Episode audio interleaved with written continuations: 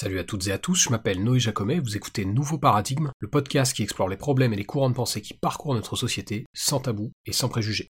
Alors navré pour les quelques-uns, quelques-unes d'entre vous qui auraient euh, vu euh, ou écouté cet épisode récemment, parce que oui, cette semaine je fais euh, entre guillemets du neuf avec du vieux, en ressortant une V2 d'un vieil épisode que j'avais enregistré il y a un certain temps sur, sur le thème de la mort, Accessoirement, je suis malade, qui explique ma voix un peu éraillée. Si c'est vraiment intolérable, vous me direz en commentaire. Peut-être que je le réenregistrerai une nouvelle fois. Mais du coup, j'en ai profité pour mettre à jour cet épisode, pour ajouter des références en plus. Ça va peut-être vous paraître déprimant, alors que c'est pas du tout le but. Mais donc l'épisode s'appelle Les eaux du cristallin l'été, en référence notamment à un poème que je vous lirai pour conclure l'épisode. Le Lété dans la mythologie grecque, c'est l'un des cinq fleuves des enfers. C'est un cours d'eau lent et silencieux, dont les eaux rendent totalement et définitivement amnésiques si on les voit. Donc on l'appelle parfois le fleuve de l'oubli, dont les âmes des défunts devaient boire l'eau afin d'oublier leur vie terrestre. Mais pour moi, il a un double sens plus profond que ça, parce qu'en réalité, l'oubli de la mort, c'est aussi le fait que les défunts, bah, ils tombent progressivement dans l'oubli des vivants. Et donc aujourd'hui, on va parler de ça, de la mort. Et encore une fois, je veux préciser que c'est pas forcément des réflexions qui sont déprimantes ou morbides. Et d'ailleurs, il y a un paradoxe dans notre rapport à la mort, parce que même pour celles et ceux d'entre nous qui y pensent le moins souvent, bah en fait, la mort, elle fait partie du quotidien.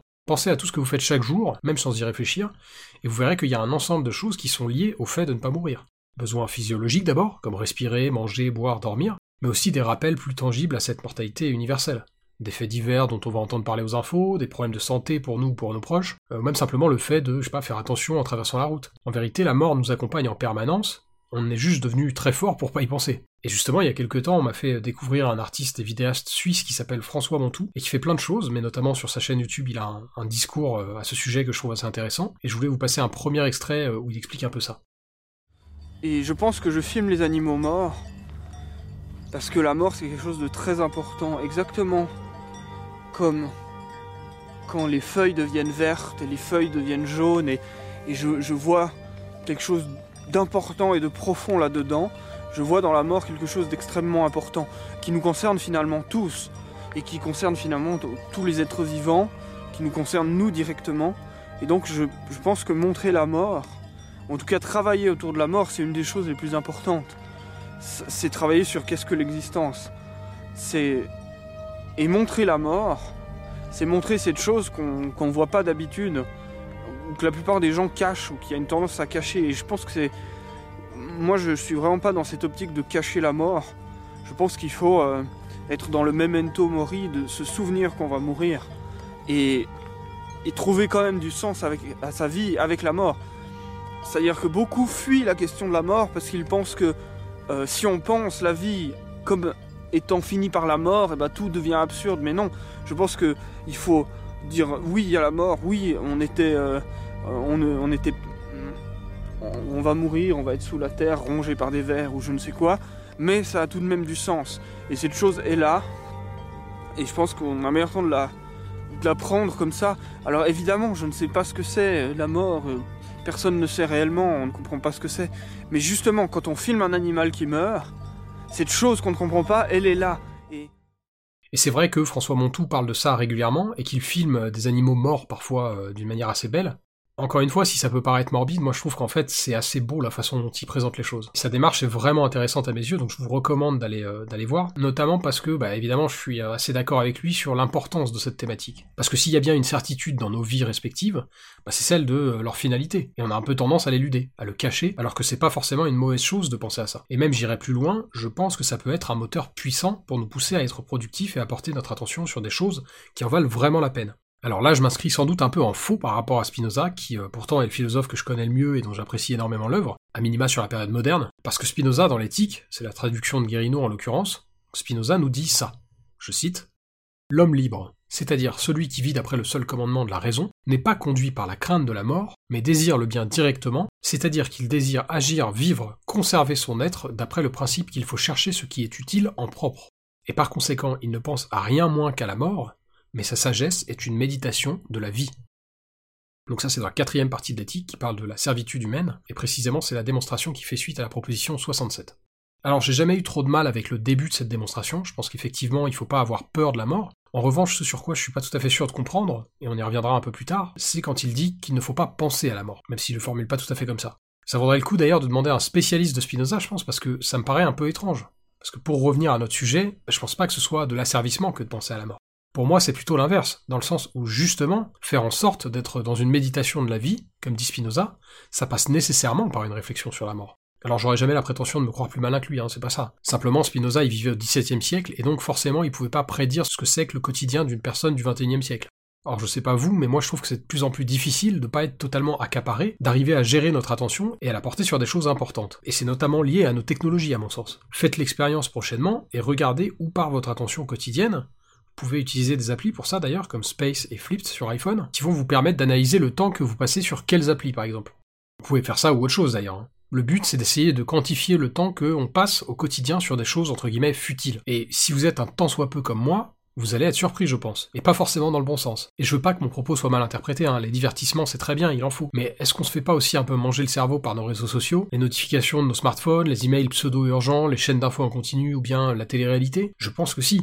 À l'époque de Spinoza, il y avait déjà tout un tas d'impératifs quotidiens qu'on a encore aujourd'hui, acheter de la nourriture, des fournitures, manger, dormir, etc. Mais nous, on en a rajouté une couche. Et donc je le redis, mon message, c'est pas de diaboliser le progrès, pas du tout. Mais disons que je pense que ça fait pas de mal, au milieu de ce flot de sollicitations, de se rappeler que notre temps est compté, et que donc on a sans doute des priorités dans la vie. Bien sûr, ça veut pas dire qu'il faut qu'on soit tout le temps occupé par des choses profondes ou philosophiques. Les distractions, elles ont leur importance aussi, mais le fait de se pencher sur notre mortalité, et de se rappeler régulièrement qu'on n'est pas éternel, bah, c'est une bonne manière de prendre du recul sur tout ce qu'on fait de trivial chaque jour les choses qui monopolisent notre attention, qui nous divertissent, mais aussi par exemple les choses qui nous mettent en colère. Et faites cette expérience la prochaine fois que vous vous énervez. Pensez à cette quantité de temps limité qui vous reste à vivre, et demandez-vous pour combien de temps vous voulez rester en rogne. Est-ce que par essence, c'est pas du temps gâché ça par exemple?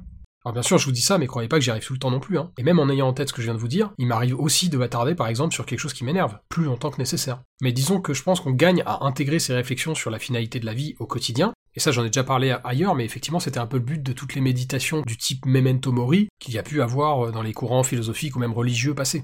Et justement, puisqu'on parle de Memento Mori et que c'est une tradition qui a entre autres des racines chrétiennes, je voulais aussi un peu parler du rapport qu'ont les religions à la mort. Alors bien sûr, il y a mille religions et donc il y a plein d'interprétations différentes de ce qu'est la mort. Mais dans pas mal de religions, l'idée de la mort, c'est en fait celle d'une vie après la mort, qui par bien des aspects vaudrait plus que la vie terrestre. Et c'est aussi ça qui me dérange beaucoup avec certaines religions, cette idée d'un au-delà infini et dont le contenu serait l'alpha et l'oméga de nos existences respectives. Parce que le problème que je vois là, c'est que ces doctrines, elles nous dépossèdent d'une partie de la valeur de notre vie, en nous disant, bah en fait, il y a plus important que ce que tu vis actuellement.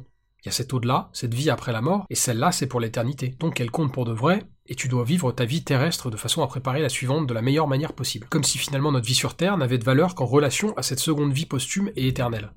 Et bien sûr, chacun est libre de croire ce qu'il veut, c'est pas un reproche, mais il me semble qu'intégrer ces réflexions-là aussi, c'est intéressant dans notre rapport à la mort et à la religion. Parce qu'en plus, ça a un côté très paradoxal. Chez certains religieux, il y a cette idée que la vie terrestre a peu de valeur parce qu'elle a une durée finie. Et ça n'a pas de sens. D'ailleurs, il n'y a aucun autre domaine dans lequel on réfléchit comme ça. Vous êtes déjà dit, par exemple, à propos d'un film, bah, vu qu'il a une fin, vu qu'il s'arrête à un moment donné, ça valait pas le coup de le voir. Et donc pourquoi ça devrait être différent avec la vie? Pourquoi est-ce que le fait qu'elle s'arrête à un moment donné, et qu'il y a peut-être rien après, ça devrait lui enlever de la valeur? D'ailleurs, peut-être que justement, le fait qu'on soit pas immortel, ça rajoute de la valeur à notre vie. Que ça rend notre temps d'autant plus précieux, parce qu'il est compté. Et en vérité, il n'y a pas que la religion qui peut nous faire perdre sa vue. Hein. Au contraire, pour revenir un peu sur ce que je disais plus tôt, on pourrait généraliser ça à beaucoup d'autres choses. Le jeu, le sexe, la drogue, toutes ces choses, quand elles deviennent un peu trop importantes dans nos vies, quand elles prennent trop de place, bah, comme peut le faire la religion, elles nous dérobent un peu du sens de la vie. Ou en tout cas de ce qui, euh, d'un certain point de vue, a le plus de valeur. À savoir le présent. Parce que c'est là que je veux en venir. Et j'attire votre attention sur le fait que ce mot, le présent, porte un double sens très intéressant. Le présent, c'est une temporalité, l'instant présent, le moment actuel, mais un présent, bah, c'est aussi un cadeau. Alors ça peut paraître un peu niais de pointer cette particularité linguistique, mais je trouve que c'est particulièrement intéressant concernant le sujet qui nous occupe. Parce que là où je veux en venir, c'est qu'en réalité, le présent, c'est tout ce qu'on a. Le passé et le futur n'existent qu'en relation au présent. Quand on se rappelle des choses, c'est bien au passé qu'on fait référence, mais on le fait toujours dans l'instant présent. Et de la même manière, quand on pense au futur, eh ben on se projette vers quelque chose qui est à venir, mais on le fait là aussi dans l'instant présent. Le passé et le futur ne sont que des manifestations ou des projections de choses qui ont été ou qui seront dans l'instant présent. Et peut-être que c'est au regard de ce que j'évoque là qu'il faut interpréter l'extrait de l'éthique que je vous citais un peu plus tôt. Peut-être que quand Spinoza dit que la liberté réside dans une méditation non pas de la mort mais de la vie, bah, ce qu'il faut comprendre c'est que avoir conscience de notre mortalité, ça doit nous enjoindre à apprécier la vie et à célébrer ces moments fugaces qui nous sont tous comptés. Posez-vous la question. Combien de fois encore allez-vous voir un coucher de soleil? Ou les étoiles Combien de fois encore irez-vous à la plage ou à la montagne? Et combien de fois est-ce que vous ferez un barbecue avec des potes ou de la randonnée? Combien de fois est-ce que vous partirez en voyage? Combien de fois vous écouterez de la musique ou le chant d'un oiseau? Combien de fois verrez-vous vos proches sourire? On a tous instinctivement la sensation que ces choses sont acquises, qu'elles sont inépuisables. Pourtant c'est l'inverse. Toutes ces choses, elles ont des réponses numériques très simples, qu'on peut bien sûr pas connaître à l'avance, mais qui de la même manière qu'elles ont eu un début, une première occurrence, auront une fin une dernière fois. Et c'est aussi ça qui rend la vie précieuse. À la fois ce côté impermanent, mais aussi ce côté mystérieux, de pas savoir quand ni comment ça se termine, et qu'est-ce qui vient après. Et c'est pour ça qu'encore une fois, je trouve la démarche de François Montour intéressante. Et avant de conclure, je voulais vous passer un second extrait euh, déniché sur sa chaîne, où il tombe sur le corps d'un petit renard qui a été renversé sur une route. Je vous mettrai les liens en description sur YouTube, bien sûr. Je me baladais comme je le fais souvent, en plein milieu de la nuit, et je l'ai trouvé là, sur la route. Je pense qu'il a absolument rien compris de ce qui lui est arrivé. Et je me doute bien que les cantonniers vont finir par le ramasser, ou je sais pas qu'est-ce qui va arriver à son corps, mais je trouvais ça ignoble qu'il se fasse encore broyer par des voitures qui passent. Alors je l'ai mis au bord de la route. Pour pas que ce petit corps qui a expérimenté ce que c'est d'exister soit encore broyé, broyé par des pneus sur du bitume. Je trouve que c'est important de montrer la mort en tout cas, c'est pas quelque chose d'anodin. Je pense qu'il faut montrer la mort et il faut y réfléchir. On ne sait pas ce qui nous arrive, tout comme le renard n'a pas compris ce qui lui arrivait. Il a vécu comme ça, il a expérimenté l'existence, il a ressenti ce que c'était d'être existant. Exactement comme vous, vous ressentez ce que c'est d'être existant. C'est peut-être une banalité que de redire ces choses, ou alors une répétition, mais je vais le redire tout de même parce qu'elle me semble très importante.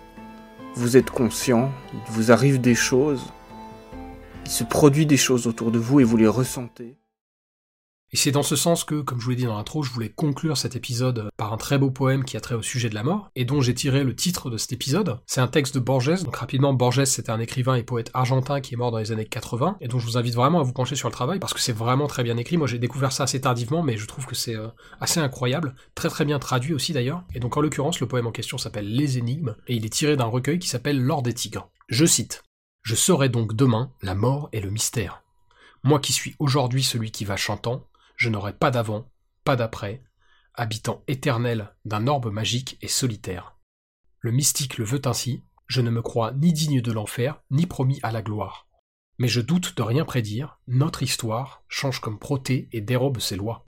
Qui sait quel labyrinthe errant, quelle brûlure, aveugle de blancheur étonnera mon sort, lorsque l'étrange expérience de la mort m'aura signifié la fin de l'aventure.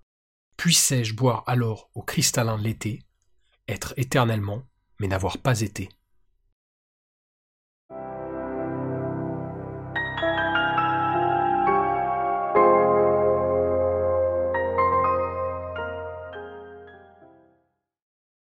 Si vous aimez mon travail et que vous voulez me soutenir, il y a plusieurs façons de le faire. Vous pouvez attribuer une note et suivre un nouveau paradigme sur Apple Podcast, Spotify, Deezer et YouTube, ou bien vous pouvez simplement le partager à vos amis et vos proches. Le bouche à oreille euh, aide toujours. Enfin, vous pouvez financer le podcast en vous rendant sur ma page Patreon ou Tipeee. Et quel que soit le soutien que vous m'apportez, merci. C'est vraiment grâce à vous que mon travail peut continuer à exister et se pérenniser.